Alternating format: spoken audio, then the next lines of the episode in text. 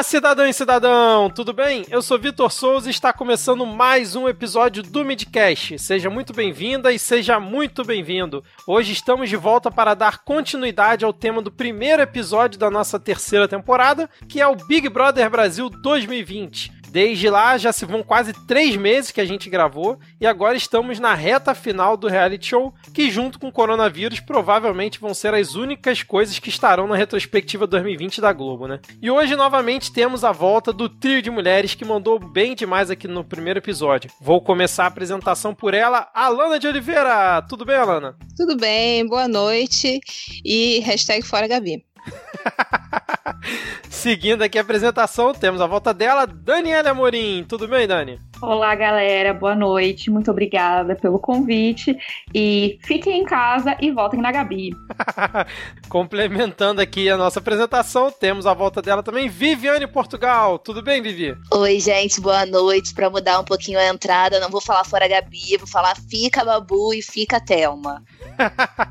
Bom, a gente está aqui, né, no momento da nossa gravação, inclusive é o GD de Paredão. Então, é, atualmente temos 10 participantes remanescentes na casa. São eles Babu, Flaslane, Gabi, Gisele, Ive, Manu, Marcela, Mari, Rafa e Telma. Eu espero que quem esteja ouvindo saiba de quem que a gente está falando, né?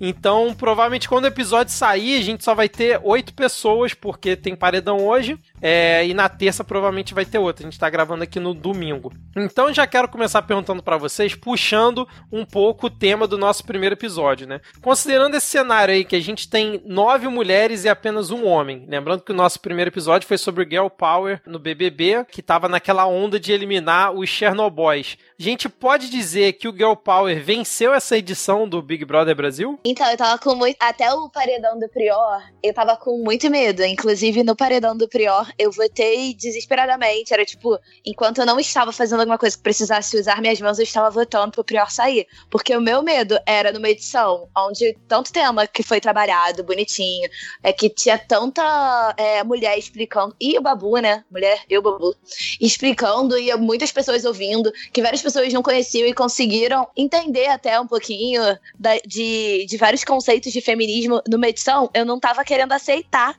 que o Prior poderia ganhar, porque até o Prior sair, ele tava com um fã-clube muito forte, que tava incluindo todos os jogadores de futebol que estavam convocando torcida. Eu acho que a maioria dos homens machos, héteros, cis, é, a maioria deles, pelo menos, né, tava ali fazendo campanha forte pelo Prior. E quando o Prior saiu, aí eu, eu fiquei em paz com Cristo, tipo assim, eu consegui relaxar. então, acho que sim, agora que a gente sabe que o Prior, que o Prior tá fora, eu acho que sim, é, é, salvou a edição. Porque quem ganhar ali, até quem eu não gosto, se ganhar já tá tudo bem. Então, sim, a resposta. Boa. E você, Dani, você, Alana, o que, que vocês acham? Eu acho que sim, o Girl Power ele venceu nessa edição, porque é, teve assuntos bem delicados que foram tratados e as pessoas elas foram incrivelmente para minha surpresa foram bem coerentes. Até o um negócio sobre o Patrick, o Watson, os meninos fazerem aquele grupinho para queimar as meninas que eram influencers. E eu fiquei muito impressionada que o público no geral viu uma problemática na, naquele caso sabe? E se juntou para tirar um a um cada homem da casa. Eu achei bem interessante isso porque, em vista das últimas edições, que a Paula ganhou, que a Nayara, por exemplo, que era é, que é uma jornalista negra, apontava várias questões dentro do reality show, mas ela não era ouvida, tanto é que ela foi também bastante votada na quando ela foi pro paredão. Então é bem é bem doido ver que nessa edição parece que alguma coisa mudou, que essas questões elas tomaram mais voz ao ponto de a gente tá com 10 integrantes dentro da casa e nove delas são mulheres. Então, eu acho que, de certa forma, sim. E mesmo se o Babu vencer, porque ele, eu também acho muito que ele realmente ele é merecedor desse prêmio, eu ainda considero uma vitória nesse sentido. Então, eu acho que sim. Excelente. É, então, eu também acho que sim. Como elas falaram, né? Como a Dani falou, que mesmo o Babu vencendo, e é, continua sendo a minha torcida, eu acredito que, assim, isso que aconteceu de ter né, aquele caso do começo, as mulheres se juntarem, o público abraçar a ideia e, e eliminando os caras escrotos.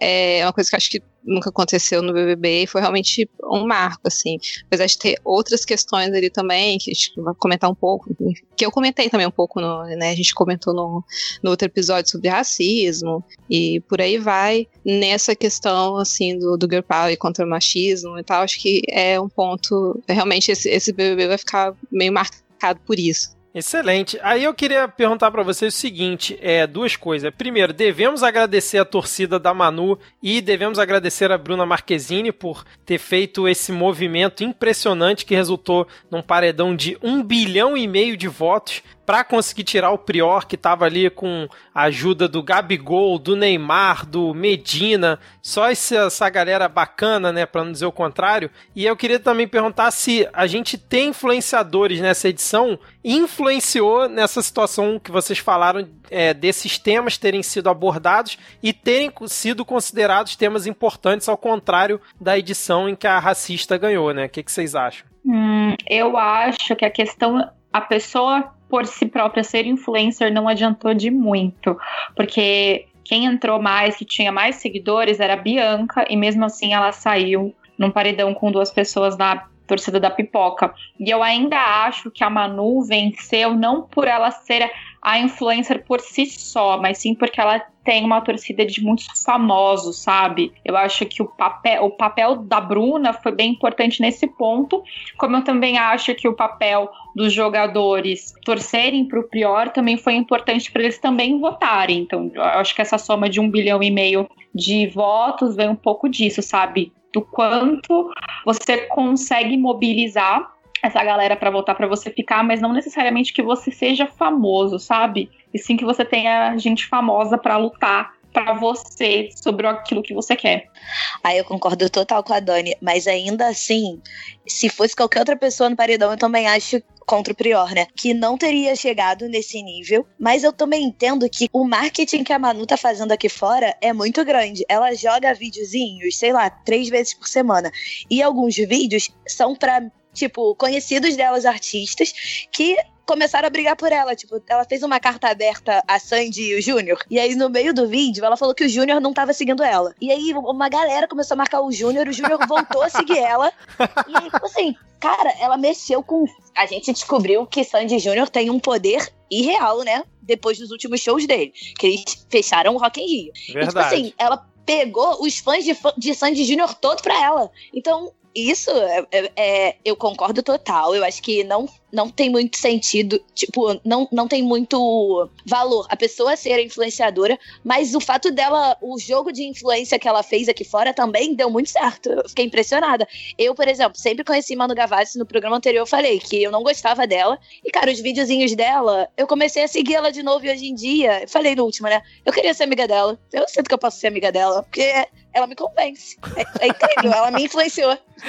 Inclusive, isso é um spoiler da minha vida acadêmica, mas é, eu quero muito fazer um TCC fazendo uma análise sobre o papel da Manu Gavassi, essa questão da transmídia, que você consegue conversar em diferentes ferramentas. Ela está na internet, ela está participando de um programa de televisão e mesmo assim mobilizou tanta gente. E não é porque ela exclusivamente sempre foi uma pessoa muito famosa, mas porque ela soube fazer uma estratégia tão boa que ela se tornou famosa, se tornou famosa ainda mais durante o programa. Então eu quero muito estudar isso, assim, academicamente, assim, real. Vou, vou, realizar meu sonho de levar Big Brother para a academia, amigos. Olha só, interessante, hein? Nossa, muito legal.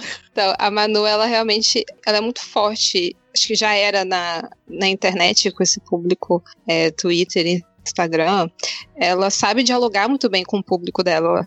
Ela entende o que o público dela gosta e ela, enfim, ela sabe como conversar e o que fazer. Eu acho que, que a maior diferença realmente nisso, dessa coisa dos influencers, é isso de eles já entrarem com essas estratégias de marketing. É, a Manu foi a que fez, acho que foi a que talvez tenha sido a, a mais bem preparada, assim, por, assim, pela forma como ela dialoga com as pessoas na internet, mas acho que todo mundo, de certa forma, entrou com uma estratégia de marketing, coach, esse tipo de coisa, exceto a Bianca.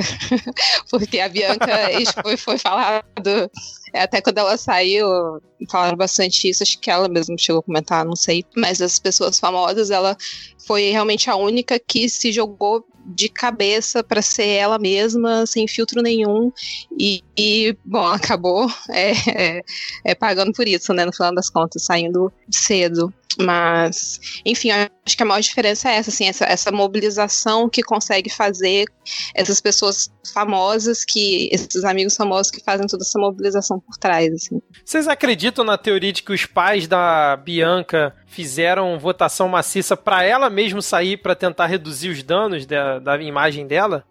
Acredito. Eu não duvido, eu acredito, eu não duvido é... muito disso, não. Também não duvido muito, não. Tanto é que quando a Bianca saiu, a mãe dela tava bem na porta. E o microfone da Bianca ainda tava no pescoço, né? Que é o microfone dos participantes. Aí ela falou o seguinte pra filha: Que bom que você saiu, minha filha. E abraçou ela. e eu fiquei assim: Meu Deus do céu, caramba. Virou meme isso, né? Exatamente. E tem um vídeo dela também, porque isso foi bem antes da, da pandemia, que eu acho que ela ia fazer alguma apresentação no Projac, ela tava andando de carrinho no Projac, assim, tipo, de, de noite depois que ela saiu, e um assessor falando com ela, ó, oh, você fala isso, isso, aquilo, tipo, antes dela fazer o Rede BBB, então ela já tava sendo brifada dos pontos que provavelmente iam passar na, na, na entrevista, sabe? E ela foi muito franca, tanto é que quando ela foi fazer a apresentação, foi fazer a entrevista no Mais Você, ela falou muitas vezes, eu, te, eu preciso tratar essa questão de eu usar muito a bebida e de eu ficar muito doida e não sei o quê. E ela foi muito franca, tanto é que eu terminei a entrevista, eu falei, meu Deus, ela tá assumindo que ela é alcoólatra para todo mundo, sabe? Porque ela foi, tipo, muito sem filtro até, até pra pedir desculpas, sabe? Então me deu essa impressão, mas eu acho que só foi uma, uma falta de comunicação e talvez essa mania dela sempre não ter muitos filtros para lidar com outras pessoas, o que talvez tenha sido uma jogada genial se ela tivesse participado do Big Brother, sei lá, uns cinco anos atrás, Uhum. Ou até ano passado, né? Porque a Paula era assim, mas também que não funcionava para ela essa edição. É verdade. A estratégia certa na edição errada, né? Exatamente. Agora, agora eu puxar um outro ponto aqui, que acho que foi até a Dani que sugeriu, né? Que foi né, nesse paredão que foi Manu versus Prior, a grande, o grande embate, que essa questão virou um, uma coisa meio que de fla-flu, né? Tanto da parte política da coisa, quanto da parte de, dos influenciadores é, no caso que a gente já falou, né? A galera mais assim dos artistas contra a galera do futebol. Não só os próprios jogadores, como perfis grandes mesmo de, sei lá, de coisas relacionadas a futebol, votando, é, declarando apoio a priori, votando. Inclusive o Dudu Bananinha, que num lapso lá resolveu falar que não assiste o BBB, mas falou que já que o Prior tá incomodando uma esquerdista no programa, ele é voto a favor do Prior. Chegou nesse nível, né? É, e aí a Dani botou assim que ela entende que isso é apenas um programa de entretenimento que não faria muito sentido ultrapassar esses limites. Estou correto, Dani? Sim. É, eu acho que quando a gente coloca a questão política, acaba dando uma perdida na questão do jogo. O Prior falou alguma coisa do Bolsonaro dentro do programa, ele não falou. E a Manu tampouco tá, falou nada, tipo, Lula livre nem nada do tipo. Mas eu entendo que, tipo, quando você colocou. Eu, eu acho que estragou bastante, inclusive, pro Prior. Quando o Dudu Bananinha ele se posicionou, e o MBL também. Aí eu pensei, putz, mano, que bosta. Porque Tipo, sério, vocês querem estragar mais alguma coisa dentro da pandemia de coronavírus? Tipo, de verdade, fiquem quietos, de verdade. Eu acho que o Prior, ele poderia sair já com tudo que ele falou, do jeito que a Manu também errou várias vezes, também poderia sair por si própria, sabe? Então eu acho que deu uma estragada quando se tornou um fla porque de verdade, a edição da segunda-feira, que foi antes do paredão, até o Thiago Leifert falou que ele saiu bem mal do estúdio. E eu nunca vi esse homem se pronunciar dessa maneira, sabe? Nem quando a Paula ganhou. Como assim? Ele falou. Esse eu não vi. Ele falou que saiu mal do estúdio. Ele falou no ar isso? Ele falou, ele falou na terça-feira, ele falou que ele saiu mal, que ele se sentiu muito mal depois do episódio da segunda-feira, que foi do jogo de discórdia, Ah, já com a Manu tá. e o e o Prior, sabe? É, aquilo ali, aquela situação foi, foi ruim mesmo. Mas, é, Alana e Vivi, o que, que vocês acham aí? Atrapalha ou o BBB, mesmo sendo um programa de entretenimento, ele transcende isso e realmente pode acabar influenciando? Cara, acho que a gente tá vivendo isolamento quarentena, né? Então tá todo mundo sem nada pra fazer. E aí, as pessoas. Eu, eu lembro que a Manu uma vez falou assim na casa, né? A gente aqui não tem nada pra fazer. Então todo mundo começa a brigar. E aí, quando termina a briga, a gente quer comentar a briga. E é isso que tá acontecendo em todas as casas do Brasil. Tá todo mundo querendo brigar. Tipo, a gente tá sem assunto. Ou a gente fica o dia inteiro vendo coronavírus e fica depressivo, ou a gente usa o Big Brother como, tipo, tá sem jogo também, né? E virou realmente um fla foi ruim, mas acho que foi um negócio que devido ao, ao momento que a gente tá vivendo, a galera tá misturando tudo mesmo, sabe? Ninguém tá sabendo onde é que tá o quadradinho. Ficou ruim também, mas assim, Dani, eu duvido muito de Thiago Leifert, sabe? Não, não acho que foi isso, não. É verdade. Não consigo, Verdade. não consigo. Pra mim, ele falou aquilo assim, mas nem foi no sentido de, ah, isso tudo que tá acontecendo. Foi porque eles começaram a brigar muito sério ao vivo, foi culpa da Fly, né? Que, tipo, tinha nem que se meter daquele jeito, ela se meteu na briga dos outros, né? E ela tava querendo causar, porque eu acho que ela voltou achando que causar dá certo, ela, ela tava achando que ela e o Prior eram os favoritos, e aí ela tava querendo ficar nesse jogo. E aí eu acho que ficou um negócio pesado, pelo menos tá. Eu, eu não acredito em Thiago Leifert nesse, nesse quesito do todo. Eu acho que foi, ele falou aquilo, mas foi só por causa daquele momento ali do jogo mesmo, sabe? Sei lá. Ah, É ai, porque não mim, sei. ele fica botando. Ele fica botando lenha na fogueira. Ele fica, Ah, gente, o tempo inteiro. Tipo, às vezes incomoda os participantes, porque depois a gente pode falar de cada um individualmente ali, quando a gente for falar de favoritismo, né? Mas a maioria ali já errou muito. E eles erram muito também porque eles estão há muito tempo confinados. É aquela história, ninguém tem nada pra fazer. Uma galerinha ali que é famosa, tipo a Manu, que faz acompanhamento com psicóloga regularmente, não tá tendo o mesmo acompanhamento que ela tem aqui fora. Então chega um momento ali que todo mundo vai começar a surtar mesmo, porque eles não estão acostumados com aquela realidade. E, pô, a Globo também faz um negócio psicológico, tipo essa parada do monstro, deixa todo mundo instável. E aí, tipo, quando tá todo mundo ficando calmo, vai. Normalmente eu vejo o Thiago Leifert é botando pilha, sabe, pra dar audiência, que eu entendo que dá também. Mas.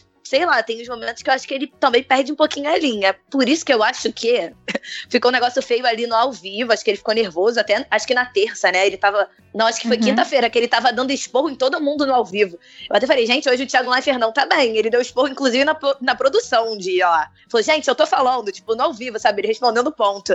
Aí, sei lá, eu acho que ele tá estressado também, mas. Eu não acredito que era na questão. Pode ser também, né? Porque eu acho que ele era fã do Prior. Então pode ser. É, é verdade. Ele era Ah, fã do Pode ser, Prior? agora que eu tô pensando melhor aqui. Eu senti um pouco isso na entrevista, na entrevista dele com o Prior, depois que o Prior saiu. Que ele começou a dar dica, tipo, não, Prior, mas se você tivesse é, ficado do lado da Mari, a Mari é uma menina doce, você teria trazido ela pra você, isso não teria acontecido. Aí eu fiquei assim, gente, mas ah, eu não me lembro de uma entrevista tão franca. Logo Amorosa, depois que a né? pessoa saía. Cara, Amorosa, digamos assim. Então, mas eu senti essa- esse mesmo amor quando o Adbala saiu. Porque eu acho que o Thiago, ele gosta disso. Ele gosta de ficar botando lenha. E eu entendo, porque, né, quando a edição é muito calma, não dá audiência. Mas, pô, Ah, acho que tá a galera... ganha. É, eu acho que eles estão perdendo um pouquinho a linha nesse negócio, sabe? Exatamente. Alana, você acabou não, não comentando aí sobre essa questão. Bom, então, é, eu também não acho o Thiago muito confiável, não. Eu não gosto dele. Eu queria que fosse outra pessoa apresentando. Eu acho os discursos dele péssimos. então, assim, é, eu não vi isso. O jogo da Discord eu não vi todo, eu vi só um, um pedaço, porque sempre começa na Globo e vai terminar depois no para quem assina, né? Eu não sei nem se eu vi nenhum pedaço que passou na Globo, eu acho, direito. Então, eu realmente perdi essa discussão, eu não vi depois ele é estressado com isso, enfim, mas eu, eu também desconfio dele. Mas assim, sobre essa questão toda do Fla-Flu, eu acho que eu acho que tá todo mundo muito estressado nesse momento, que tá todo mundo confinado dentro de casa e tá todo mundo caçando briga, e inclusive o Thiago, e as coisas estão enlouquecidas. Eu realmente acho que passou muito do ponto, assim, eu vi uma galera colocando coisas que, tópicos que extrapolaram demais, assim, é, o ponto do programa mesmo. Eu, assim, até o momento da, da eliminação tava muito, tipo, tanto faz para quem sai, porque eu não gosto da Manu. Então, por mim, se ela saísse, eu não ia estar tá nem aí também. Só que eu, o que eu ficava preocupada era, eu tava achando até o momento que se o pior ficasse, era muito capaz dele ganhar o programa. Porque uhum. quanto mais ele ficava lá, mais público ele, ele tava conquistando. Então, eu queria que ele saísse logo para ter menos chance dele ganhar. Mas eu também não gosto, não gosto da Manu, então se ela saísse, não tá nem aí. É, começaram com aquela história de ir ao mago, né? Eu lembro que no primeiro episódio que a gente gravou, eu tava com medo do Adbala acabar se tornando essa pessoa. E acabou que o Prior se tornou, né? O cara causador de polêmica da casa e que a, uma parte do público acabou se identificando, né? Um público que vai mais pela zoeira. Eu acho que é mais pela zoeira e não muito pelo programa, né? Que é mais essa galera aí voltada ao mundo do futebol. Eu acho que a Globo, ela come... Tipo, não é possível, sabe? Que eles não identificam algumas, algumas tipo, características de jogadores jogadores, de, de jogadores que eu digo, é dos participantes do Big Brother, que são, sabe, é informação pública e eles botam algumas pessoas na casa. Não é possível que eles não pegam algumas coisas, sabe? Mas aí, beleza, eles, eles querem trabalhar com isso, de botar gente polêmica lá dentro, porque vai render assunto, porque vai render briga, porque vai render audiência. Tudo bem, eu não vejo tão errado nisso, não. Eu acho feio tratar isso como entretenimento, mas pelo menos a gente tá falando no assunto. O que eu acho errado é que a Globo não fecha o assunto. Tipo, o Patrix, a gente lá no início do programa, deu ruim, eles não tratam bem a dinâmica lá dentro quando alguma coisa. Porque, tipo assim, casos de polícia acontecem dentro do Big Brother.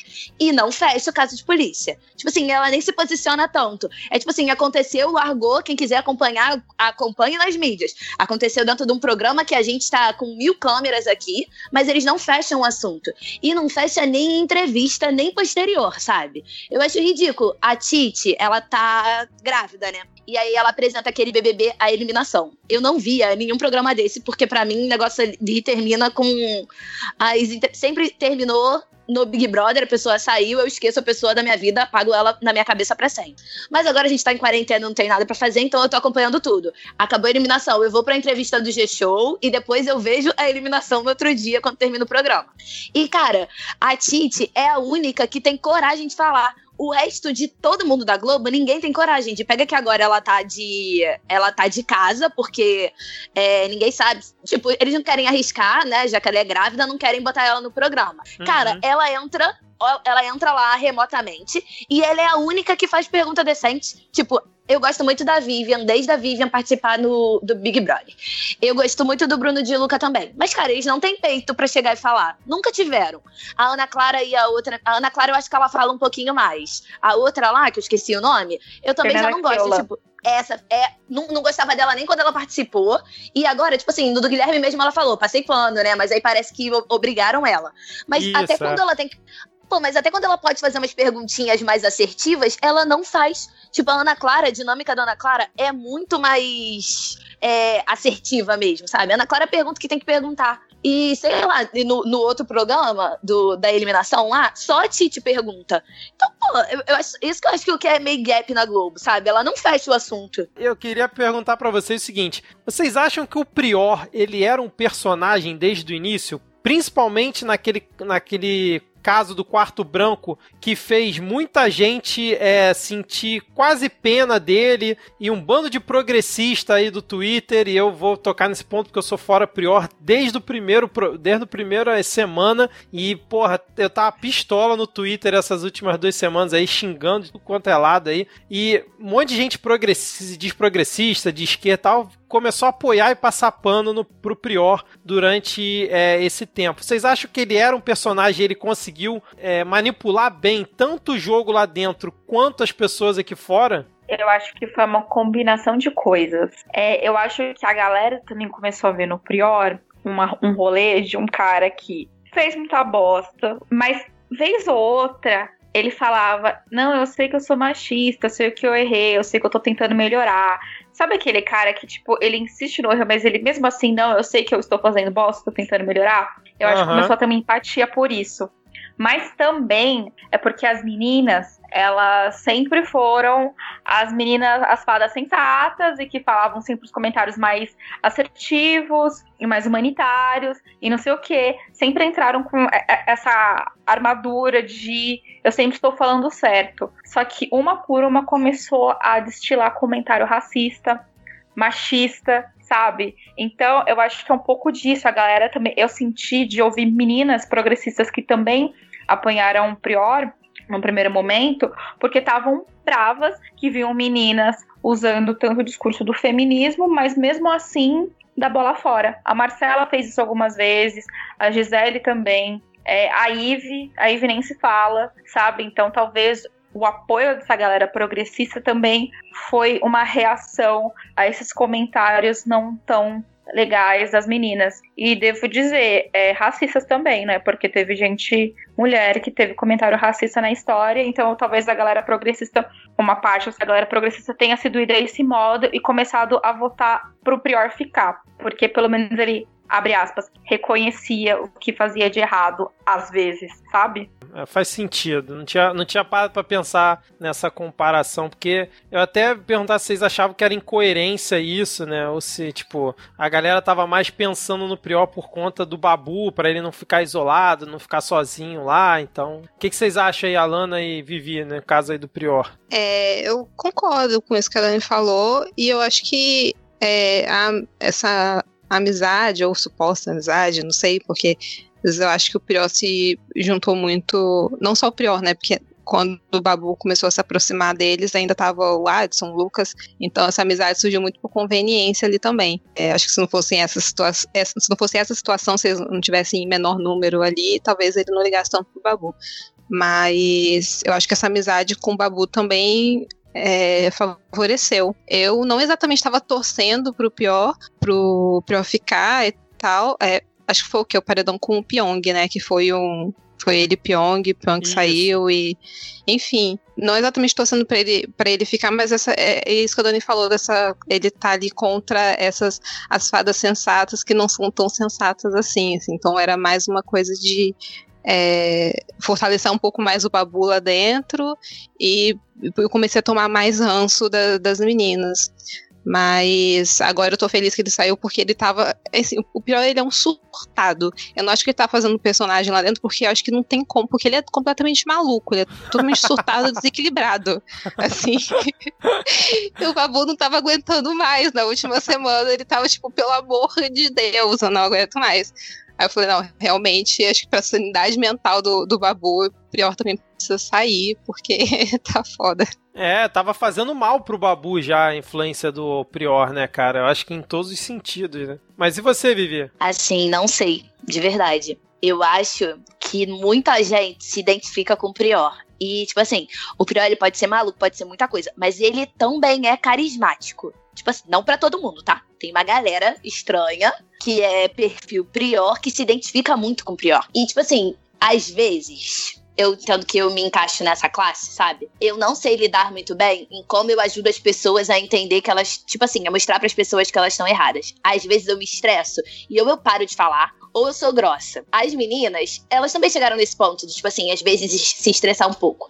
Só que eu acho que o discurso do Prior, muito homem se identificava, porque às vezes eles têm comentários machistas e eles nem sabem que estão errados. E aí, ele, às, às, vezes, por exemplo, eu sou uma, sabe, que eu às vezes dou uns foras, dou uns cortes nos meninos, que eu poderia ser um pouquinho mais legal, poderia ser um pouquinho mais compreensível. Mas é porque às vezes a gente fica dando. É tanta Tipo, eu tenho que corrigir tanto que chega uma hora que eu não aguento. E aí, o discurso dele de que, ah, eu tô tentando melhorar quando os meninos saíram, né? Porque eu, por exemplo, eu achava. O, eu achei o Prior suportável a partir do momento que isolou ele Tipo assim, todos os amiguinhos dele saíram.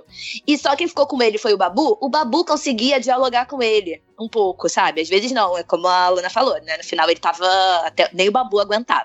Só que ali no meio, né? No meio do jogo, teve um momento que, tipo, a interação, a amizade dos dois tava bonitinha. Tava todo mundo, tipo assim, ah, o Babu tá ajudando o Prior a melhorar. Tá vendo? Como se você conversar com alguém com calma, ele vai melhorando. Se ele continuar assim, pode ser que ele vire um ser humano melhor.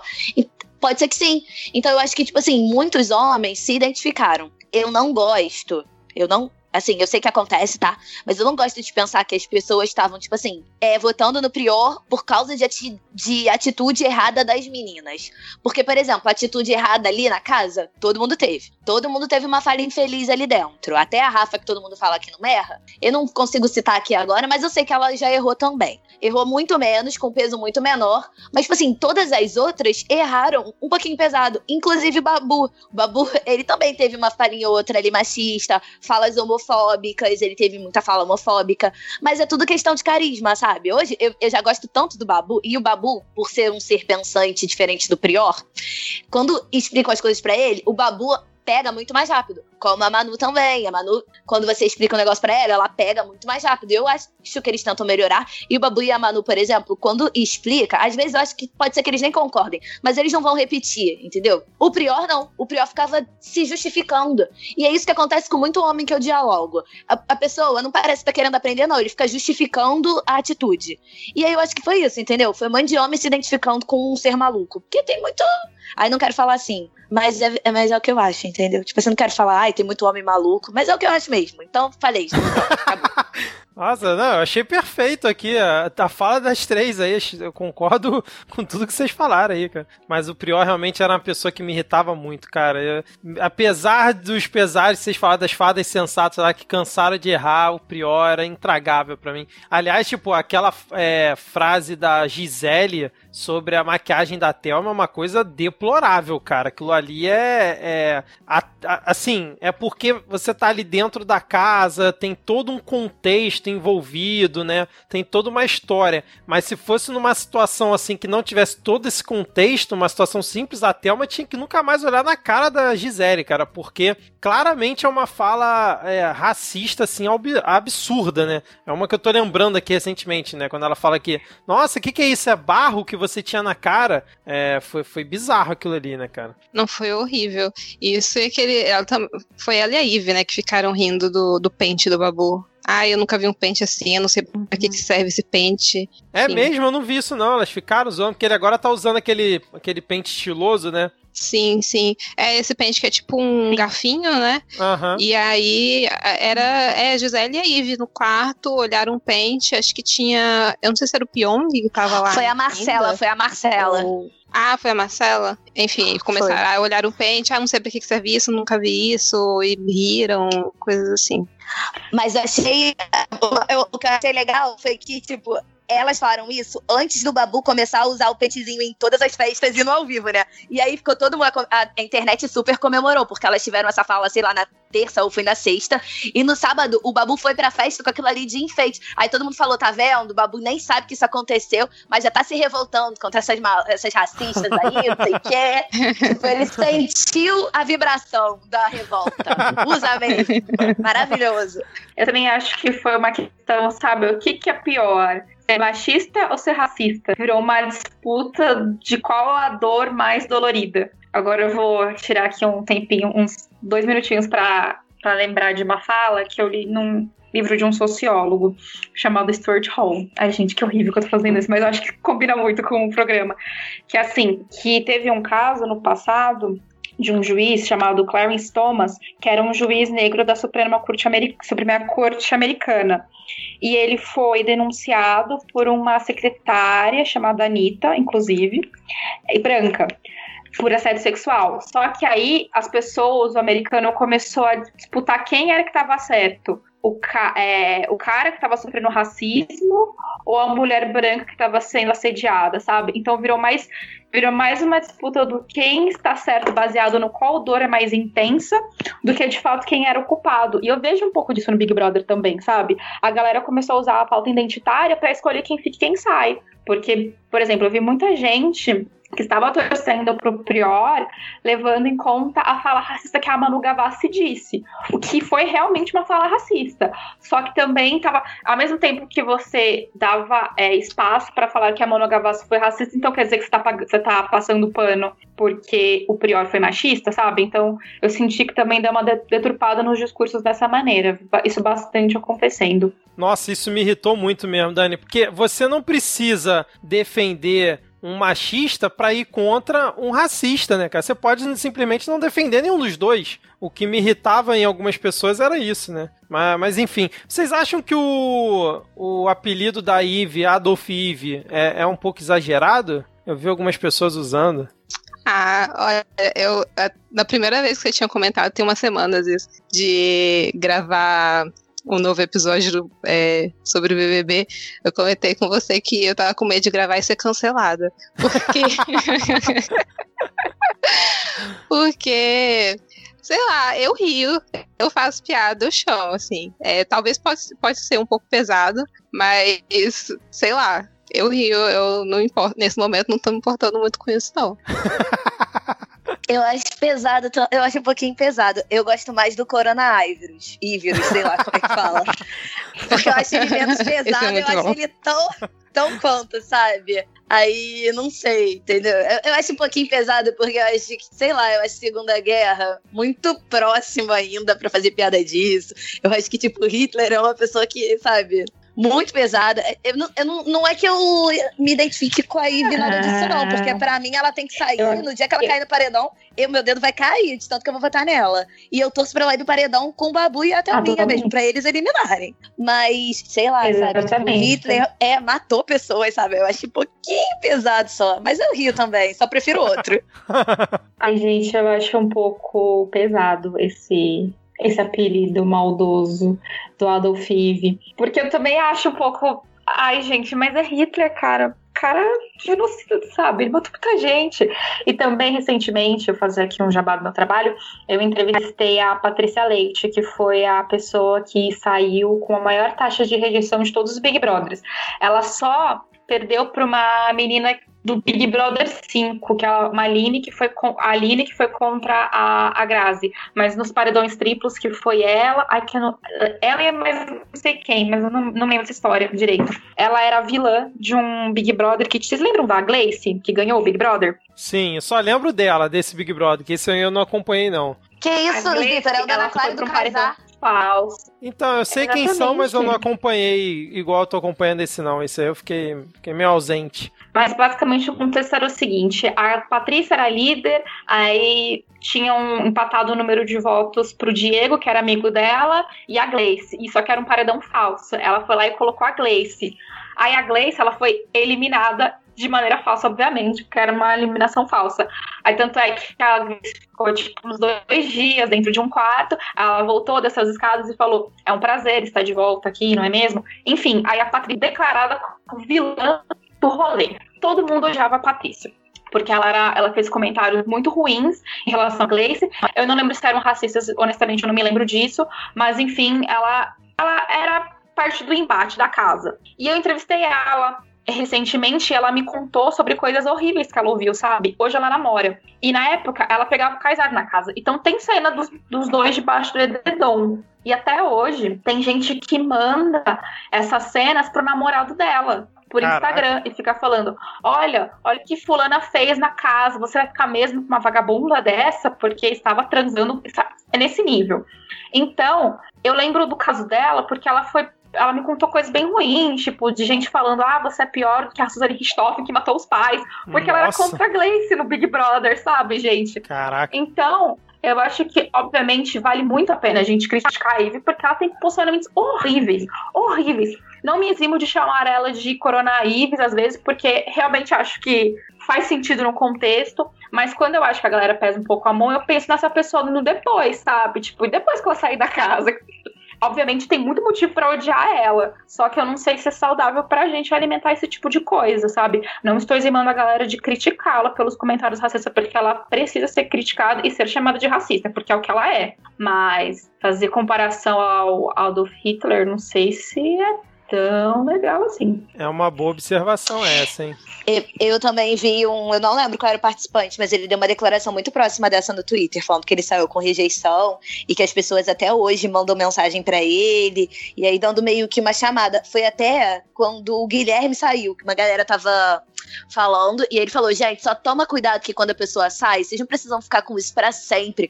Aí ele falou que ele fez anos de terapia, que até hoje é difícil, que fazer aquele aquele tweet se expor já era uma coisa grande para ele, porque ele tava com medo de ser atacado. Então, eu também eu, eu gosto do, do conceito de esquecer todo mundo que participou do Big Brother quando o Big Brother a, acaba. Acho que ele é saudável. Eu, é, eu também eu pratico esse, esse hábito de realmente as pessoas saem do BBB e eu esqueço que elas existem. É, exceto, eu concordo com vocês, exceto quando vira caso de polícia, né? Aí é complicado você esquecer, né? Porque ah, é? Agora tivemos essa semana aqui que Total. a gente tá gravando quando o Prior foi eliminado, esse babaca mimado. Teve aí uma reportagem divulgada pela Marie Claire, onde três mulheres acusam o Prior de ter praticado estupro e nos, as três vezes foram em eventos é, da faculdade, né? Que ele ia, né? Era tipo um, um evento de. que é tipo uma Olimpíada entre cursos de arquitetura e urbanismo, se eu não estou enganado, né? E aí rolavam esses eventos e nos, em três oportunidades o o Prior está sendo acusado de estupro com relatos assim difíceis até de ler, né? Porque foram coisas é, bizarras. E aí eu queria ver o que, que, vocês acham dessa situação, né? Porque eu concordo com vocês que realmente o ideal é você esquecer o participante. Tipo, o ranço tem que ser com ele dentro da casa. Afinal, aquilo ali, apesar de, na minha opinião, retratar muito o que a gente vive aqui fora, continua sendo um jogo. Eu fico puto com as pessoas que estão lá dentro e tal, não sei o quê, mas passou ali, né? Você tem que realmente deixar de lado. Mas no caso desse, não tem como, né? E aí, como é que vocês viram essa situação? Muita gente é, falando que as mulheres estão se aproveitando porque agora ele é famoso e ficaram anos sem falar nada e vieram com essa história. O próprio Prior no vídeo que ele falou em defesa dele, falando que as pessoas estão que elas estão inventando só porque agora ele também é, tá famoso. Queria que vocês falassem com propriedade sobre isso, se possível, xinguem o Prior, por favor. ah, eu queria saber que mulher que ficou famosa é, e é, conseguiu alcançar um certo status é, denunciando abusadores, né? Assim, pelo, exatamente o contrário, assim, quando as mulheres começam a falar sobre isso, denunciam é, os abusadores, elas são, assim, xingadas e, enfim, execradas, as pessoas não, não abraçam a causa igual, sei lá, o mundo imaginário dessa, desse pessoal aí, assim. No, no mundo real, assim, as mulheres falam as coisas e depois são, enfim, são é, xingadas a, a, todo momento, assim, você vai olhar os comentários e tem uma galera, enfim, escrota. Sem falar que elas, na reportagem da Marie Claire, pelo menos, eu não sei se depois vazou em algum outro lugar, mas a, é, na Marie Claire tomaram esse cuidado de protegerem os nomes delas. Então a gente não sabe quem são essas mulheres. Então, sei lá, né? Que fama é essa que essas mulheres estão querendo com isso? É, eu acho que realmente nenhuma mulher ficou famosa de uma maneira feliz e saudável depois de é, anunciar, de, de denunciar um estupro. Até o, o caso da Nájila do Neymar, que a galera fez bastante comparações, ela, não entrando no mérito se ela foi estuprada ou não foi estuprada, ela saiu com uma imagem muito queimada depois de toda a situação. Deixa eu ver o que mais. Tem um filme que recentemente foi estava no cinema chamado O Escândalo de várias jornalistas da Fox News que denunciaram abuso sexual de um dos executivos e enfim, elas foram, elas foram marcadas por, for, por serem vítimas de, de assédio, saíram do canal e mesmo assim estão tentando, sabe, é, continuar com a vida. Mas infelizmente ainda há essa marca que você foi uma vítima de assédio sexual, você foi vítima de estupro. E de verdade, eu acho que é muito raso quem fala isso somente porque acha que a pessoa vai ficar famosa. Porque eu acho que é mais difícil ainda quando você fala quando uma pessoa é famosa, porque você tem aquela coisa dessa pessoa ter fãs e os fãs não pensarem no lado mais racional, e sim no lado passional e falarem e defenderem o cara de maneira aberta, que nem aconteceu com o Prior, que ele foi acusado de estupro pela, pelas mulheres e por conta da, da, da revista, da reportagem, e ele recebeu 300 mil seguidores desde então, sabe? Então eu fico muito surpresa que ainda tem gente batendo nessa mesma tecla, sabe? De verdade. É um pouco como mulher, eu fico bem brava e puta, obviamente, mas eu fico triste porque ainda tem gente para soltar esses comentários de Chernobyl. Eu também. E assim, até é, falando um pouco da declaração dele, porque ele, ele diz que ele não tinha ciência desses fatos, né? A faculdade jogou uma nota na hora que, que saiu a reportagem e o Twitter. Não, a internet parou na hora, né? Eu lembro que eu tava no mercado, tava na fila do mercado, tava comentando, indignada com tudo. Ele falou que ele não sabia, e aí uma galera ficou, tipo assim, começou a resgatar Twitter é, tweets de meninas que quando ele entrou no programa Tweets de Janeiro, falando que ele. É, ah, gente, esse prior aqui, ele era mó abusador na faculdade, falando que ele tinha, de fato, é, que ele tinha sido proibido de participar desse, desse campeonato desse campeonato aí. E aí, pô, como é que ele fala que ele não sabia disso, que é a primeira vez que ele tá ouvindo a história, sabe? Furado. É, e a outra coisa, né, que o pessoal fica falando da questão de, ah, as pessoas, as mulheres esperam a pessoa ficar famosa pra denunciar. Eu vi um psicólogo psicólogo falando sobre o assunto, e ele falou disso, né? Imagina a mulher ela ser abusada aquilo traz um trauma psicológico para a pessoa. Ela fica tentando superar ela pode, eu não sei quando que foi de fato a denúncia dessas mulheres, mas vamos fingir, vamos, eu, não sei a data, vamos falar que foi agora. Pô, sei lá, vai ver que elas tentaram seguir com a vida delas, o psicólogo tava falando, né? Elas tentaram seguir com a vida delas, elas conseguiram seguir com a vida delas. E, tipo assim, deu, conseguiu apagar aquilo, tá vivendo a vida dela. Do nada, o cara fica famoso. Do nada, o cara tá na TV dela, tá na casa dela, todo dia. E, pô, a galera tava, de fato, tipo, tinha um fã-clube pro, pro, pro cara. Pô, isso fere. Então, isso também explica um pouquinho, caso elas tenham de fato denunciado logo quando ele tava no programa, talvez foi isso, sabe? Elas tentaram seguir com a vida e do nada, pô, tá todo mundo endeusando o cara agora. Enfim, é aquela história. A gente não tem que ficar.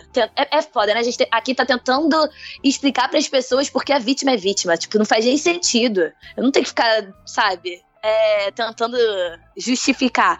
Eu acho que se a mulher denunciou, e tem e ainda mais o dele, que tem várias coisinhas alinhadas, sabe? Tem três pessoas, aí as histórias batem, a faculdade já tá confirmando. Cara, eu realmente tô duvidando da palavra de três mulheres. Não faz sentido, tipo, esse discurso de ter que ficar explicando coisa básica para as pessoas é muito difícil para mim. E muita gente realmente acha que é, é porque a pessoa tá querendo fama, a pessoa tá querendo dinheiro, tá querendo, sabe, processar ele, vai ganhar um processo vai ficar rica. Cara, sério, eu é, é até difícil para mim tentar argumentar com as pessoas que estão defendendo o Prior hoje em dia, porque não tenho nem muita paciência. É, eu já chegaria xingando todo mundo. Inclusive, um dos meus alvos no Twitter foi citar o Neymar, porque ninguém foi cobrar o Neymar, porque o Neymar declarou apoio nele, fez toda uma propaganda. Quando saiu a notícia, vem aquele silêncio ensurdecedor do, do Neymar e companhia, né, cara? Cambada de vagabundo. Agora, é, vocês falaram. O Medina também que fica pagando aí de. Olha, não queria falar é, isso, então, Mas é, tá Neymar, Medina. É, o Neymar fica botando Jesus na, na testa na Copa, o Medina fica fazendo live aí com a Priscila Alcântara lá, que é o maior nome da, da música gospel. E, pô, nessas horas eles não falam nada, sabe? Porque, por exemplo, a Anitta tinha. O pessoal foi lá cobrar da Anitta, porque a Anitta tinha chamado o cara pra festa, né? O, o Medina não, tinha feito live. Falou. Exatamente. É, ela não falou no Twitter, hashtag pior. Não foi isso que aconteceu. Não ela, foi. O pior falou no Multishow que a Anitta convidou ele pra uma festa, sabe? Tipo, ela não falou, é, eu sou, quero que o Prior fique. Ela não falou isso em momento algum. E ainda a Exato. galera foi atrás dela pra comentar, tipo, por que, gente? Sério?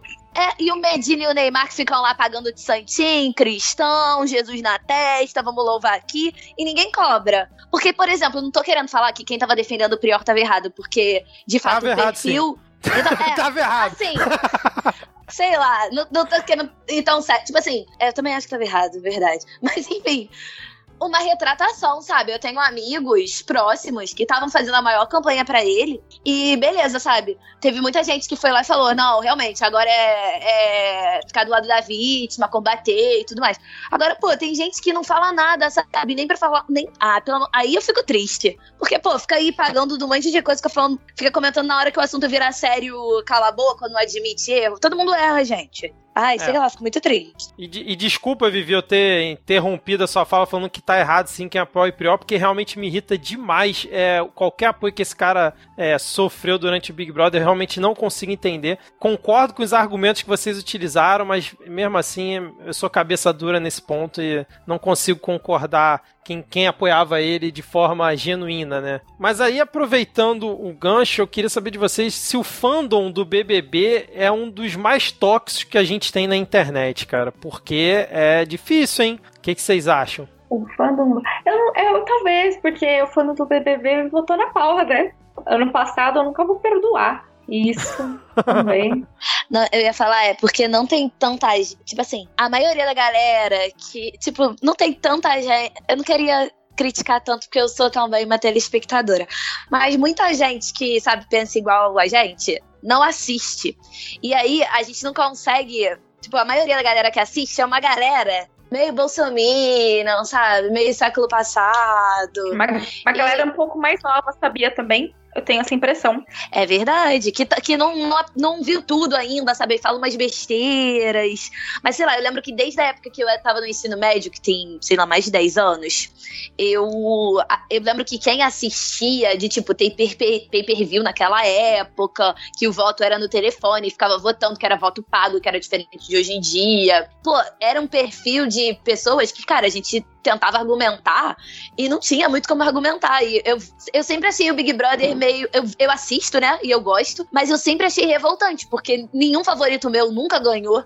E muito pelo contrário, eles eram eliminados, as pessoas não davam ibope pra eles, não apareciam na edição. Cara, sempre foi muito complicado. E eu acho que vai muito um pouquinho pelo público que assiste, né? A gente vê pelos ganhadores, né? Que é um ou outro que salva. O resto de quem ganha, quem ganha mesmo, cara, eu acho o fandom tóxico mesmo. Eu acho, assim, mas analisando dessa temporada, que é o que a gente tá falando especificamente, eu ainda acho que a gente tá com um problema sério, ainda mais nessas últimas semanas de quarentena, seríssimo, que é o tempo livre de algumas pessoas. Quem tá com tempo livre, quem não tá fazendo home office ou quem não tá trabalhando, é uma galerinha, é a galerinha da escola, é uma galera diferente, sabe? Aquela galera que tá sem nada pra fazer e aí quer brigar e aí sai da linha, e na internet todo mundo é machão, né? Todo mundo é. Ninguém tem medo, e aí fala o que quer, não não pensa duas vezes antes de apertar lá postar. E aí a gente vê, dá no que dá, né? Fica tóxico mesmo. Eu acho que é. Eu não sei dizer se é o mais tóxico, é, é porque eu acho que fandom de qualquer coisa, cara, é meio merda, assim. é tipo, fandom de, de diva pop, cara, pega as tretas que acontecem. É um negócio, assim, absurdo. Eu sou. Essa temporada eu não tô assistindo, RuPaul's Drag Race. Mas sou uma fã do programa, até o ano passado eu acompanhei todas as temporadas. Cara, o, o fandom é triste de ver, assim, eu nem acompanho, porque é. E olha que eu tô falando de um programa de drag queens, tá? E tem umas coisas que, assim, pelo amor de Deus, sei lá, fandom de qualquer coisa eu acho que é uma merda. Recentemente tem uma amiga que ela falou assim: ela me mencionou num tweet falando: Nossa, eu sonho no dia que o Olavo de Carvalho me xingue do jeito que xingou a Daniele. Aí me mencionou, porque agora eu só tô sendo xingada por Marcela Fã. Só que aí várias meninas, vários perfis sobre a Marcela começaram a xingar ela nesse tweet. Ou seja, elas me mencionaram também. Só que eu tava no momento que eu vi meu celular, só que eu tava meio sem sinal. Aí quando voltou, eu tinha, sei lá, tipo, 25 menções. E eram de perfis de fãs da Marcela xingando a minha amiga, sabe? Caraca. E aí eu. Pois é, eu sinto um pouco que a galera de fandom mais novinha é muito mais apaixonada, apaixonada no nível que você fica cego do que as pessoas fazem, sabe? E você começa a atacar deliberadamente outras pessoas. Eu parto do pressuposto que assim, o que eu estou postando, eu falaria isso pra alguém? Falaria? Então eu vou postar. Só que a galera não tem esse filtro, sabe? Tipo, não tem essa maturidade porque não tem nem idade para ter essa maturidade. Aí é, assim vai ficando tóxico. Isso se reflete, que nem a Alana e a Vivi falaram, em diva pop, futebol, K-pop. Tem tem, tem tóxico para todo mundo, sabe? Em qualquer lugar. Então, por eu gosto muito da da frase que a minha amiga me ensinou, que ela, que ela respondeu para os fandoms de Marcela. Vai fazer um Senai adolescente. Achei perfeito. muito bom, muito bom. Ai, ai. Bom, vamos seguir então aqui com a pauta. Vamos para a pergunta que eu acho que é uma das melhores para essa edição, porque a concorrência é gigante. Eu tenho aqui meu favorito, mas eu quero ouvir primeiro vocês. Qual foi o pior participante dessa edição? Só tem um favorito, porque só tem um homem. Tu já, já falou. Não, o meu favorito. Não, não, não. Qual o pior participante dessa edição? não é? Ah, perdão, me antecipei, me antecipei. É, o meu favorito no mau sentido, né? Quem vocês acham que foi o pior participante dessa edição e por quê? Ai, meu Deus, tem tanta gente. Diretor Bolinho. Por onde eu começo? Do lixo. O Thiago Leifert, tô brincando. é participante, né? Va- vale, vale votar no Thiago Leifert. Acho que vale, pô. É triste, né? Tipo assim, vou, vou- já vou responder então, né? Pra mim vai ser o Prior porque ele teve mais tempo pra fazer muita merda. Porque, por exemplo, mas é, se a gente tivesse, sei lá, o Patrix ali por muito tempo, o Adbala ali por muito tempo, até o Guilherme, o Guilherme tava me irritando no nível. Gente, eu vou acabar falando de todo mundo se eu for elencar um. Mas já que tem que falar um, eu vou falar só que é o Prior, porque o Prior teve muito tempo, tipo, falando merda, né? Nas edições, no ao vivo. Eu, eu não tenho pay per review, mas eu vejo uma hora depois no Multishow. Eu vejo os videozinhos da internet, vejo um pouquinho de G-Show. Acabou chegando muito mais coisa do Prior, porque ele teve mais tempo. Mas, pô, Deus me livre. Da comunidade masculina, só quem salvou foi o, o Babu mesmo. Com ressalvas, tá? Porque eu também não defendo com unhas e dentes, não. E nem é meu favorito. Ne- Nem é meu favorito. Eu quero que ele ganhe, mas não é meu favorito. Depois eu me explico. Mas é isso. É, eu tô tentando pensar, é difícil realmente escolher um, sabe? Mas já que você já falou, já falou o Prior, então vou tentar não repetir. Também não sei se eu escolheria, é muito difícil. Mas sei lá, vou falar do Pyong. Eu odeio o Pyong. Perfeito. É. Eu escolhi também. Você escolheu- Eu pensei em falar o Pyong, não sei se elas vão falar. Mas, cara, o Pyong, ele. Assim, primeiro que ele é um falso. Porque ele tava ali com personagem, se fazendo, se colocou do lado das meninas por pura conveniência, porque ele percebeu que, que o jogo tava ganhando pro lado delas, porque eu não acho que ele seja esse cara todo, ah, é fofo, amigo, é feminista, não sei o que, porra nenhuma. Votou no Bolsonaro, depois veio com, lá dentro com, é, depois que rolou aquele negócio de ficar tentando agarrar a Marcela e passando a mão nas meninas. Aí no dia seguinte, né, ele foi chamado pela produção, no confessionário, não sei o quê. Ele ficou todo com o papo de, ai, não, porque eu sou cristão, eu tô preocupado com a imagem que eu tô passando lá Ah. fora pros meus pros jovens que me seguem e o exemplo que eu tô dando e não sei o que. Ah, pelo amor de Deus, sabe? E ele saiu da, tipo, ele saiu na metade do programa e tá até agora se achando o grande jogador. Ou, sabe? Tipo, você Toda saiu, hora cara. ele lembra do 4%, né? Ele não supera, Ai. cara. Ai, vai cuidar do Jake, pelo amor de Deus, seu filho é recém-nascido. Cara, o vídeo dele é, da eliminação do Prior foi uma coisa tão lamentável, cara, tão ridícula, ele comemorando, xingando, mandando o dedo, né, pra vai tomar no cu, não sei o que. Cara, foi ridículo aquilo ali, cara, ridículo demais. Ele é muito babaca, o Pyong, realmente é, é difícil, cara. Pois é. E, eu o cara tem também- foto com o velho da van, né, cara, não dá pra A suportar gente uma pessoa dessa. A gente sabia, só que a gente viu tanta gente lixosa, falou, não, talvez o Pyong seja um pouquinho melhor do que essas pessoas. Não era. Meu maior arrependimento foi que um dia eu gostei do Pyong. Pois é. Como que era mesmo meu malvado favorito? Meu Bolsonaro favorito. Meu Nossa, que derrota. Que derrota. Eu assumo esse erro na minha vida. Não, a gente até botou uma ressalva no episódio, né? Pedi, né? tinha Tive feito- que pedir. Teve que colocar, vocês não estão entendendo. Mas assim, eu acho que, pra mim, assim, vocês realmente falaram dois participantes complicados, né? Priori e Pyong, eu não gosto de nenhum dos dois, mas pra mim, considerando o jogo em si, o reality, o Daniel é disparado o pior participante, cara. Aquilo ali é um inútil.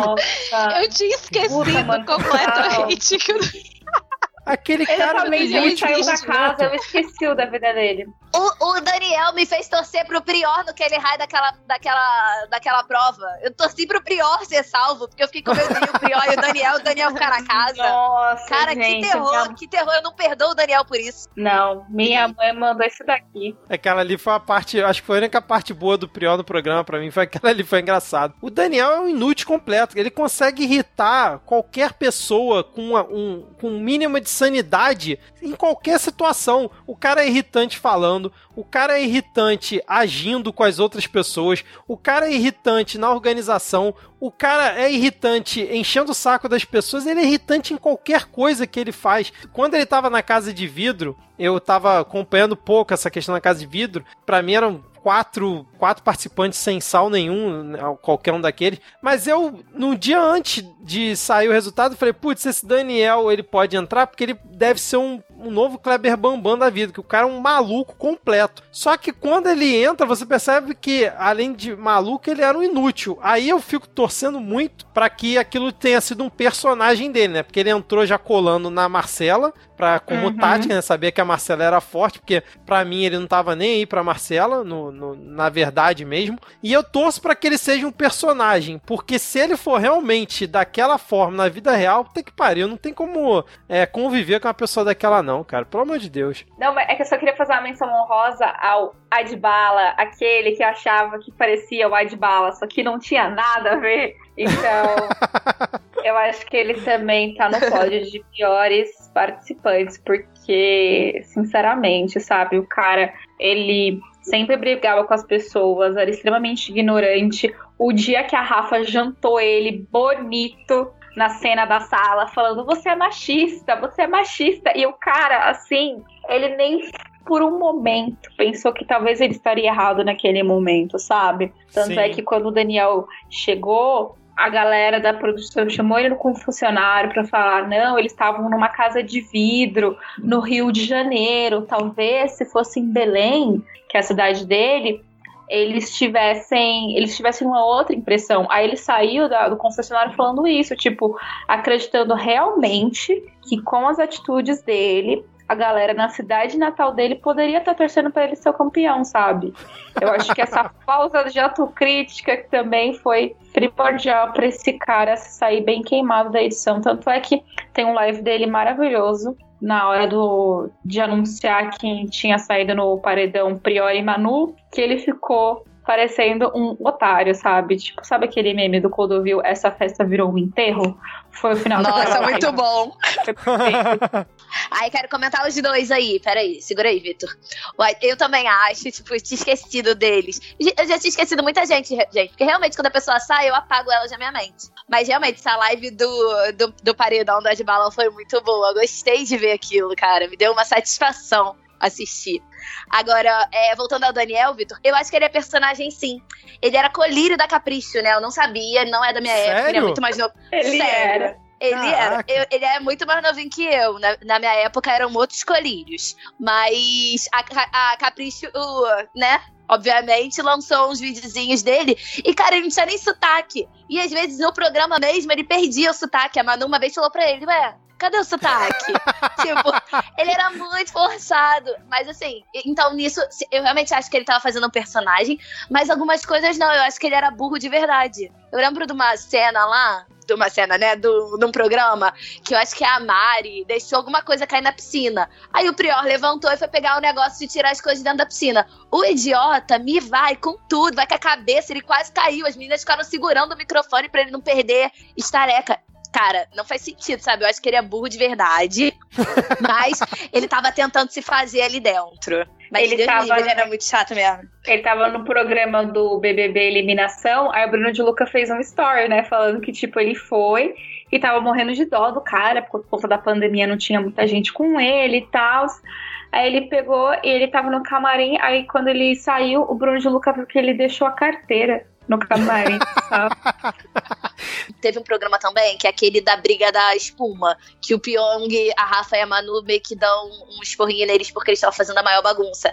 E aí tem uma parte, né, eles estavam gritando no quarto, aí quando o Pyong abre a porta, todo mundo se esconde e finge que tá dormindo. Cara, ele fez igual criança quando tá brincando de pique-esconde, que vai se esconder, só esconde o rosto e acha que o resto do corpo tá, tá de fora, ninguém tá vendo porque ninguém tá vendo meu rosto. Ele fez igualzinho, ele só tampou a cabeça, ficou com metade do corpo pra fora da cama, fingindo que tava dormindo. Tipo assim, cara, eu fiquei olhando e falei, gente, não é possível, eu acho que a burrice dele é de verdade. Foi ali que eu olhei e falei assim, não, eu acho que esse menino, ele é problemáticozinho mesmo. que não é possível. Cara, eu lembro que muita gente no paredão dele ficou reclamando, né? Falando, ah, gente, mas não é possível que você, tipo, a Fly tem muito mais erros, a Fly irrita muito mais. Só que o Daniel, ele irrita a gente, não era questão de machismo, de racismo um pouquinho, mas, tipo assim, não era isso. O problema era ele, a personalidade dele. Ele, como pessoa, irrita muito. É, exatamente. Tipo, eu com a Flaslane, acho que eu conseguiria conviver um dia com ela. O Daniel não dá pra conviver 10 minutos, cara. Essa, para mim, é a comparação entre os dois, né? Então, agora eu tava lembrando Essa foi aqui... a justificativa pro Prior não levar ele pro quarto branco, né? Ele falou que ele não ia aguentar ficar no quarto branco com o Daniel. Não dá, cara, não dá. Vocês querem comentar mais algum caso que vocês lembram do programa, alguma situação? Ou a gente já pode ir pro final do episódio, renovando as nossas previsões do primeiro episódio, tentando fazer uma futurologia de quem vai ganhar. Bora. Bora? Você tem é, acho que ponto? foi. Pode ir? Sim, pode tá. ir. É, então vamos lá. Eu, eu fiz questão de escutar a parte final do nosso primeiro episódio para relembrar o que, que a gente tinha falado, né? Então vamos lá. Eu tinha falado que o Babu era o meu preferido na época, mas achava que a Manu e a Marcela eram fortes candidatas a ganhar o programa também. A Vivi falou que na bolha dela a Marcela era a candidata forte a ganhar, mas que ela também achava que a Gisele, ela gostava da Gisele e gostava muito da Rafa também. Foi o que a Vivi falou no dia. A Dani falou que na bolha dela a Manu, quer dizer, ela achava que a Manu é, favorita era uma coisa muito de bolha do Twitter. É, até vocês comentaram que o Twitter sempre erra. Aí ela falou que achava o Pyong também muito forte, que ela gostava da Marcela e da Gisele e o, o Guilherme. Ela, é, e o Guilherme, ela tinha receio que o Guilherme pudesse ser forte e acabar ganhando popularidade e chegar na final. E a Alana falou que achava o Pyong também muito forte aqui fora e achava que a Marcela também teria chance de chegar até o final e ganhar e que o preferido dela era o Babu. E aí eu queria saber de vocês, se vocês continuam achando as mesmas coisas, se vocês já mudaram quem acha que vocês vão ganhar, como é que estão as previsões e o sentimento de vocês aí sobre os preferidos no, dentro do programa. É, eu falei da Gisele, né? E assim, que eu, eu queria que a Gisele ganhasse. E hoje eu não quero que a Gisele ganhe o prêmio principal, que é o primeiro, mas eu ainda gosto muito da Gisele. Eu sei que ela errou muito, mas eu acho que errou, né? Teve comentários tristes, mas até quando ela falou da questão do barro lá, eu acho que ela, na hora que ela falou, ela se ligou que a fala foi muito feia, porque ela tentou até se justificar. E do jeito que a Gisele erra, várias outras pessoas erram. É porque a gente não tá acostumado com o perfil da Gisele. E um perfil estourado, perfil que, sabe, sai. A gente é muito acostumado, né? A gente cresceu vendo Disney e tudo mais, com uma princesinha, com uma menina que é toda certinha, que não se estressa, que quando trata do assunto trata de forma calma. E a Gisele não tem esse perfil. Então eu ainda gosto muito dela dela, sabe? É, ganhar o prêmio, eu não queria mais que ela ganhasse só porque eu acho que ela teve erro grave. Na verdade, não sei, sabe? Porque, tipo assim, eu queria muito que o Babu ganhasse também. Mas eu também acho que o Babu teve falas muito preocupantes. Os dois erraram muito. E, não sei, entendeu? Eu, eu fico, fico, vou ficar entre os dois aqui. Não, vou ficar com a Gisele, porque eu acho que o Vitor vai no Babu, então vou ficar com a Gisele. Mas eu sei que ela não vai ganhar. Agora, por exemplo, minha... e ela não vai ganhar, e eu acho que é porque a gente não sabe olhar para erros de mulheres como a gente olha para erros de homens. Porque, por exemplo, a Manu teve uma. Teve, também teve fala que é complicada, e eu acho que a gente crucifica muito mais mulheres do que a gente crucifica homens. E assim, e eu acho incrível o Babu, é porque normalmente o homem negro a gente crucifica muito também. Mas acho que o, o Babu ele tem um carisma hoje em dia que até quando o Babu se estressa a gente defende, né? Eu vi um meme muito ótimo na internet que eu amei. Que é tipo assim, Flyslane estressada. Aí a menina, sabe, toda querendo. Aí eu, querendo brigar, sabe? Babu estressado. Aí a, o o negocinho do pica-pau passando pano. Tipo, o babu pode se estressar. mas, mas, e não é comum a gente ver isso com um homem negro. Então eu acho que, tipo, é muito legal. Eu não queria tirar isso dele, porque realmente, sabe? Eu acho muito legal a gente conseguir olhar para ele dessa forma como uma pessoa que pode errar e que tá ali tentando melhorar. Então, vou ficar com a Gisele por causa disso. Mas quem vem, eu, eu nunca acho que quem vence o Big Brother é quem ganha o prêmio. Porque, como a gente pode ver, tipo, quase ninguém lembra dos ganhadores do Big Brother. Mas a gente lembra de ex-BBB. Tipo, a Grazi, a Grazi, pra mim, é, e a Sabrina Sato são as maiores ganhadoras do BBB. Elas não ganharam o prêmio, mas elas conseguiram uma carreira depois disso. E eu acho que para esse, pra esse BBB, até tem várias influências, influencers e tudo mais, mas a minha favorita em questão de caráter e que vai ter uma carreira no futuro, eu tô até feliz por isso, é a Rafa. Eu gosto muito da Rafa. Eu sei que tem muita gente que fica, nossa, não é possível a Rafa ser tão perfeita, porque ela erra muito pouco, ela sabe tratar. Cara, a Rafa me inspira, sabe? Eu fico, nossa, se a Rafa consegue. Eu queria ser como a Rafa, eu não sou, eu acho que eu sou mais Gisele, eu me estresso um pouco mais, então eu me identifico com a Gisele, mas de perfil, tá? Mas eu gosto muito da Rafa, eu olho para ela e falo, cara, que legal. Mas eu entendo também que a Rafa tá naquele perfil de mulher que a gente tá acostumada, sabe? Que quando se estressa, até quando vai tratar do assunto, vai corrigir, ela corrige com calma. Tipo, ela não, ela não grita. Hoje, essa madrugada mesmo. A Gisele, a gente vai ver no, no programa de hoje, hoje é domingo, gente. Não sei quando vocês vão ouvir. Mas no programa de hoje vai mostrar que a Gisele estressou todas as meninas, estava totalmente errada na, na, fala dela. E a Rafa conversou com ela de forma muito calma. Se você tava gritando de volta. E eu acho isso legal dela. e, e eu acho que ela vai ter uma carreira aí pra frente, sabe? De tipo vai conseguir ser engajada e tal. O pessoal vai dar muito. Eu acho que ela vai virar pro, é, garota propaganda de várias coisas, porque to, ela virou um meme, né? Tipo, é, eu, acho, eu acho ótimo o pessoal fica falando os negócios de Jesus com ela. Eu, fico, eu me divirto pra caramba, eu sou cristã também, eu acho divertidíssimo. E aí eu olho para ela e realmente ela me inspira. E aí sabe, minha favorita de caráter e de futuro é a Rafa, mas o prêmio vou deixar com a Gisele mesmo. É, Vivi, vai ser, vai ser polêmica essa sua opinião eu aí sei. em relação a Gisele. Vai, eu sei. Eu sei. E é a mesma, mas é a mesma parada. Eu acho, eu olho pra Gisele, eu vejo a mesma coisa que a Manu, sabe? Ela fala, mas eu acho que se.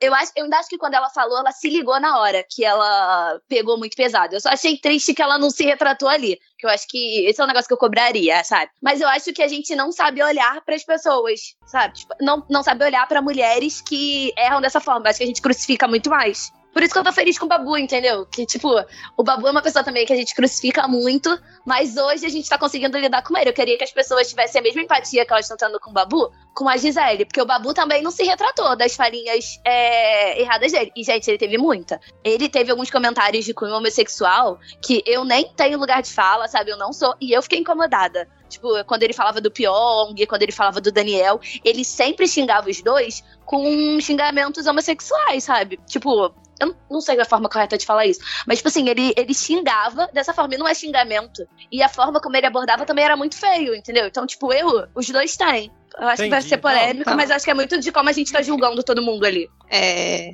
Então, Aí eu já vou, já vou entrar fazendo contraponto, porque eu tô aqui com os dois quilômetros de pano para passar pro avô. porque, assim, é, ele continua, ele era, né, meu favorito, continua sendo meu favorito. Acho que talvez ganhe, é, e tem ganhado bastante torcida ultimamente mas não tenho certeza de que ele vai ganhar. Eu acho que a Manu ainda é uma é uma forte candidata para ganhar, então acho que talvez a Manu ganhe, mas a minha torcida vai pro Babu. O que, que acontece? Esse lance da identificação eu tenho muito com o Babu, porque ele é um chato ranzinza e eu sou uma chata ranzinza. O que eu mais gosto do Babu, que eu acho que dá para fazer, que é o contraponto que eu faço em relação às mulheres da casa, é que o Babu, ele erra, mas desde o princípio eles colocam como um cara que não é perfeito, que comete erros e que tá sempre disposto a aprender. Ele teve uma conversa com o Priol, sobre como ele reagiria se o filho dele chegasse para ele e falasse que é homossexual. Enfim, como ele daria com isso. Ele falou abertamente, de uma forma muito tranquila, que ele continuaria amando o filho dele. A fala foi toda nesse sentido. E eu gosto muito disso nele, sabe? Dele se colocar como essa pessoa que ela é imperfeita e que erra. É, teve um momento, foi essa semana, não sei se foi ontem ou anteontem, acho que foi na sexta.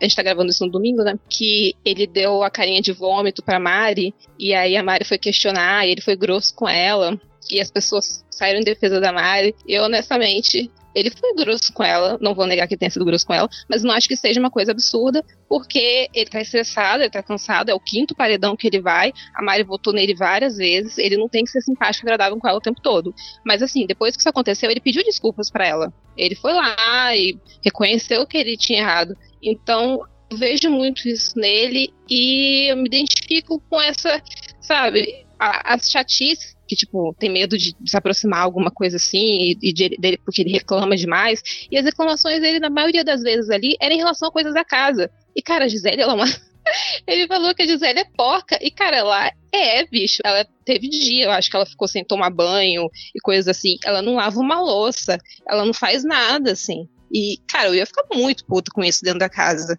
Porque eu sou muito chata com isso. E ele é o cara que tá sempre na cozinha, cozinhando, fazendo as coisas e cuidando da organização. Ele e a Rafa, principalmente. Enfim, tem algumas outras pessoas ali também, mas acho que os dois são os que estavam mais presentes ali na cozinha e cobrando coisas. É, então eu me identifico com ele. Eu acho a Gisele muito insuportável e muito perfil garota mimada, assim. Eu, eu, fiquei muito puta com o negócio da festa, porque, cara, Assim, eu entendo que ela tenha ficado chateada que ela não teve a festa do líder. Eu acho que eu também teria ficado chateada. Eu acho que eu também teria ficado chateada porque todo mundo teve a festa do líder e ela não teve. Só que caramba, bicho, ela ficou chorando horrores e depois foi pro quarto falar: ai, porque eu não tive uma festa de 15 anos e todo mundo tem tudo, menos eu. Ah, cara, para, pelo amor de Deus, sabe? Tem umas coisas assim que não dá. Eu acho muito chata, assim. Eu acho, boa parte, eu tenho muito ranço, assim, de boa parte das mulheres. Peguei muito ranço da Marcela, peguei muito ranço da Manu.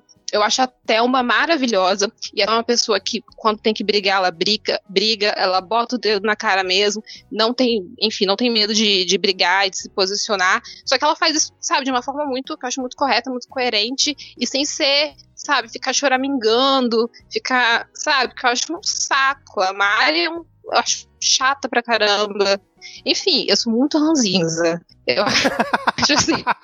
Mas enfim, a minha torcida é, é Babu. Eu gostaria que a final fosse é, fossem Babu, a Thelma e a Rafa, mas eu acho que a Manu é muito forte e eu acho que ela pode ganhar também. Excelente. Eu antes da Dani falar, eu concordo com essa final da Lana, para mim é, seria a final perfeita. Thelma, Babu e Rafa, acho que foram são os três melhores perfis, assim, cada um à sua forma.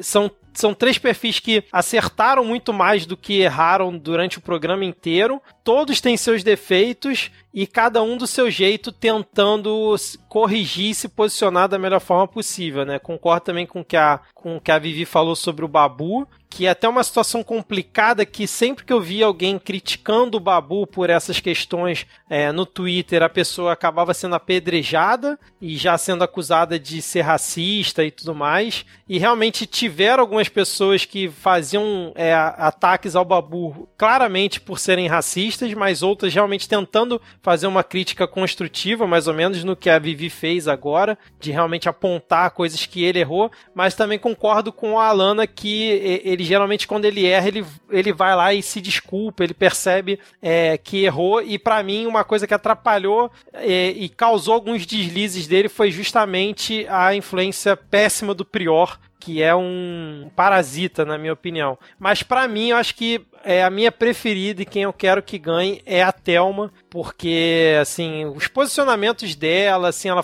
corretíssima em tudo que eu vejo ela fazendo. Atrapalha um pouco ela, ela ser do que o pessoal fica chamando de grupão, né? Que é ali tá junto com a Marcela, com a Gisele, mas assim, elas estão juntas ali desde o início e o contexto sempre dentro do programa, quando você tá ali confinado, é completamente diferente do que a gente tá vendo aqui fora. Então, a minha preferida dentro do jogo é a Thelma, por pouca diferença ali com o Babu e com a Rafa, que para mim seria a, a final perfeita. E agora eu passo finalmente a bola para Dani. Eu acho que, a, que, o mais justo seria para todo mundo sobre tudo que aconteceu, mas uma coisa que eu preciso pontuar antes de falar quem eu acho que deveria ganhar é o quanto esse Big Brother foi um Big Brother do instável. Era literalmente uma semana, um era favorito, um era favorito, e outro não era mais, e o que era favorito agora se tornou a pessoa mais odiada. Então eu gostei muito de ver isso no jogo, porque não foi um jogo que a gente leu desde, desde o começo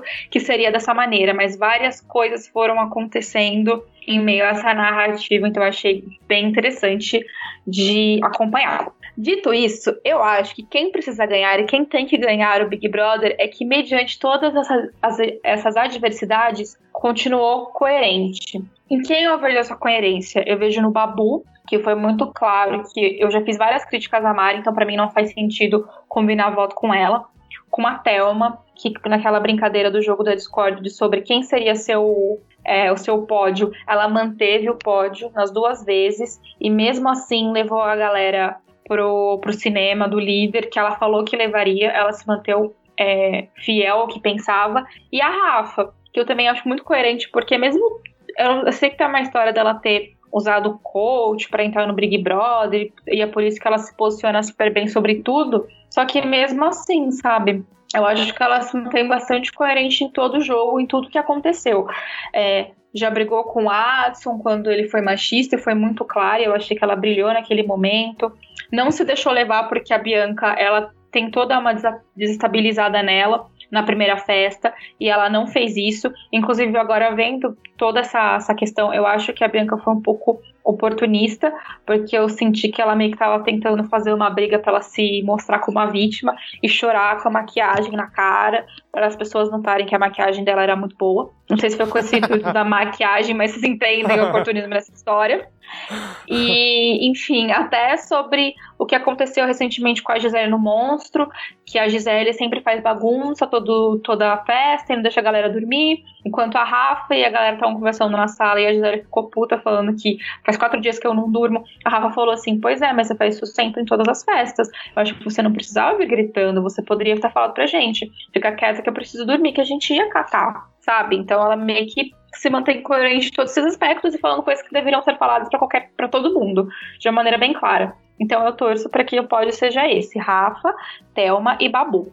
Agora, sobre uma questão de que eu acho que seria muito bem-vindo esse prêmio por N motivos, é, eu sei que a galera fala que, que Big Brother não é assistencialismo, realmente não é. Mas eu acho que o Babu, ele seria um vencedor muito bom para essa história, sabe? Eu não me importaria que um homem ganhasse a edição do Girl Power, porque a gente já fez nosso papel aqui. Eu já vi uma grande mudança na narrativa do Big Brother, graças a esse fortalecimento da, da, das mulheres, sabe?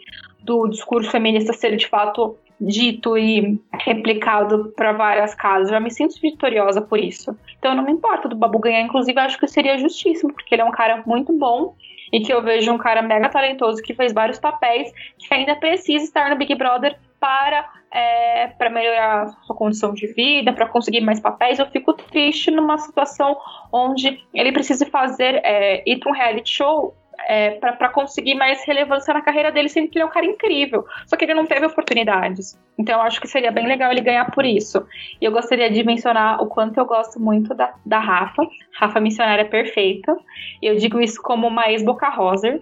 Então é um pouco difícil admitir, mas eu sou completamente apaixonada pela Rafa demais. E agora eu reconheço. A primeira festa, o que a Bianca fez foi totalmente para fazer, para se tornar vítima.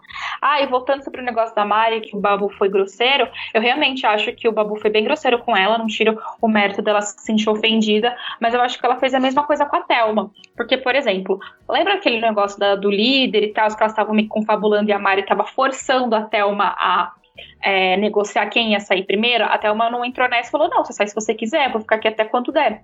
E ela foi lá e meio que saiu porque quis. Só que depois ela começou a falar para as pessoas que ela tinha entregado a liderança para a Thelma. Aí quando a Thelma foi falar com ela, ela começou a chorar. E eu acho que foi isso que aconteceu também entre essa questão do Babu e da Mari. Porque a Mari sempre vota no Babu, e o Babu tem, tem, o, tem justificativa de ficar bravo com ela, porque ela sempre vota nele. Tipo, sério, não tem mais ninguém para você votar, só em mim você vota. E assim, ele fez o que ele pôde, ele se revoltou e deu um vômito. E ela ainda achou ruim porque ela deu um vômito, tipo, sabe? Eu acho que foi uma coisa, é, foi, foram situações parecidas. E quando ela foi confrontada, ela preferiu vestir a carapuça do meu Deus, eu sou uma grande coitada, ninguém gosta de mim, e, e, é isso, e segue o jogo. E eu acho que isso não é um posicionamento também tão honesto, sendo que ela sempre vota nele realmente. Então, para mim, ele tinha o direito de ficar bravo com isso. Eu também ficaria brava com as pessoas se elas votassem em mim, sabe? Votar quer dizer que você quer que a pessoa saia. É forte.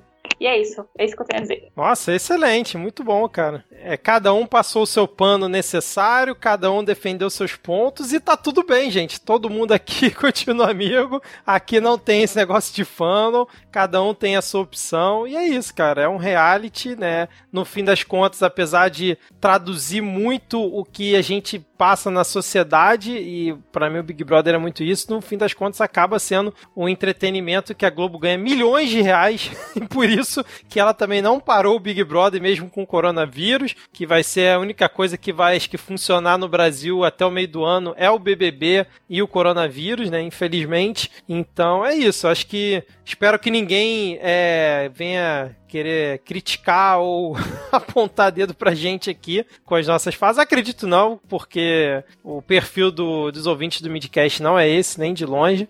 E espero que os ouvintes tenham gostado aqui de mais esse episódio sobre BBB 20, que é essa edição que eu diria que é histórica. Mais algum comentário que você Segura aí, Vitor. Aham. Uhum. Ah. Eu acho que a gente tinha que falar também que, tipo assim, eu acho que o Babu vai ganhar porque. Posso estar muito errada, tá? Mas, cara, a comunidade que apoia o Babu é muito bom. O Babu bateu na trave várias vezes na questão do carro, né? E, cara, a Fiat vai dar um Fiat Toro pra ele. De, tipo assim, é já, ele já ganhou. Cara, foi É. todo mundo. Ele foi, ganhou. naquela, foi naquela parada lá de Ganhou. Marquezine faz tudo, né? O pessoal ficou, todo mundo que ajudou a Manu, a galera fez todo mundo ajudar o Babu. Porque eu vi a Larissa. a- a- não sei se foi a Larissa Manoela, não lembro. Mas, tipo assim, marcaram a Bruna Marquezine, a Bruna Marquezine, a Ingrid Guimarães, quer dizer. A Ingrid Guimarães entrou na campanha, todo mundo entrou na campanha pra dar um fio de estouro pro Babu. Eu achei um máximo, porque eu tava com pena dele. Eu já tava torcendo pra ele muito, porque eu não queria que a Fly ganhasse. Mas, tipo Porra, assim, pode eu- crer. Eu tava com pena do Babu. Tipo assim, eu falei, cara, se ele perder, se ele ficar na se ele bater na trave de novo, ele vai ficar muito chateado e até eu vou ficar chateada, porque até no, no, no outro, né, o pessoal ficou falando que o Thiago deu uma helps lá pra Rafa mesmo. Eu também acho que deu. Enfim, cara, o Babu quase ganhou e agora ele ganhou. Quase ganhou o carro no BBB, né? E agora ele ganhou, a Fiat deu. Eu achei o máximo. Tipo assim, o que que a gente. Se a gente fizer uma. E num- numa época que ela não deve estar faturando tanto, né? Porque a gente tá em corona, tá com crise. E o Babu ganhou um carro. É isso aí, cara. Acho que a gente tinha que se unir mais pra essas coisas. É verdade, esse caso foi bem bacana e realmente deu tristeza ver o Babu daquele jeito, cara. Foi, foi de cortar o coração, porque tu vê que o cara queria muito e, tipo, bateu na trave de novo, né, cara? Eu gosto muito do Babu, cara. Eu acho que ele realmente é um grande merecedor pra ganhar esse prêmio também. Também acho. Bom, gente, foi maravilhosa essa gravação aqui. Mais uma vez, vocês mandaram bem demais. E eu não sabia que BBB podia render tanto num episódio. No primeiro já foi assim, esse foi ainda mais, né? Acho que os ouvintes devem estar satisfeitos demais esse episódio. Vamos ver se a gente mantém isso, né? Talvez é, depois que o programa acabar, porque apesar de agora é, ser acelerado, acho que são duas ou três semanas só que faltam, muita coisa ainda vai rolar. Vamos ver, né? Dependendo do que aconteça, se for interessante, talvez a gente volte aqui para um pós-edição do BBB pra gente analisar mais alguma coisa, né? Vamos deixar Posso fazer um aqui. pedido?